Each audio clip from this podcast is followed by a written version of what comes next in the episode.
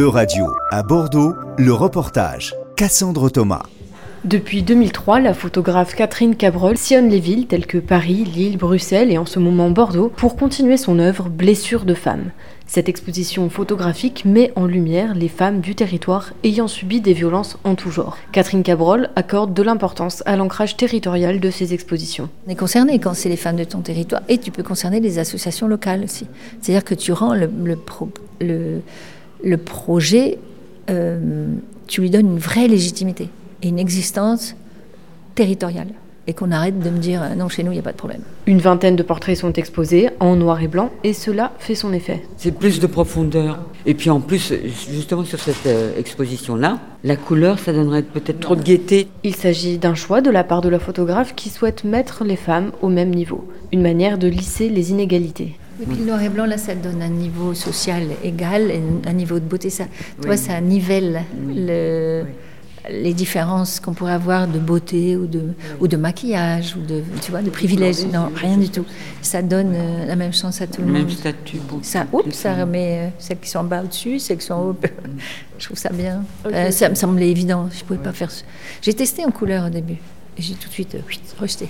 Les portraits sont accompagnés de témoignages poignants et bouleversants racontant les violences vécues par ces femmes. Parmi ceux-ci, on trouve celui de Aline, poussée à fuir son pays à cause de son homosexualité. Finalement, la police m'arrête, me tape, me traîne par terre. Tu es une lesbienne, me fouille, m'enchaîne et accroche la chaîne à une moto derrière laquelle je dois courir jusqu'à la maison familiale.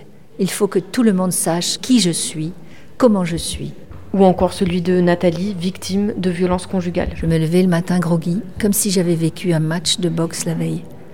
Des insultes et des coups d'un mari qui se nourrit de ma détresse. Il me dévalorise un peu plus chaque jour et la terreur s'amplifie au fil du temps. J'ai quatre enfants, dont deux avec cet homme. Je suis thérapeute, je suis dans le déni absolu de ma situation. Pour Catherine, une Ukrainienne vivant en Allemagne venue voir l'exposition, les témoignages écrits au présent et à la première personne du singulier permettent de véritablement se mettre à la place des victimes. You can understand this life can be yours as well, just normal life, normal, and sometimes it's just going like downhill at this one magical point, we can say like this.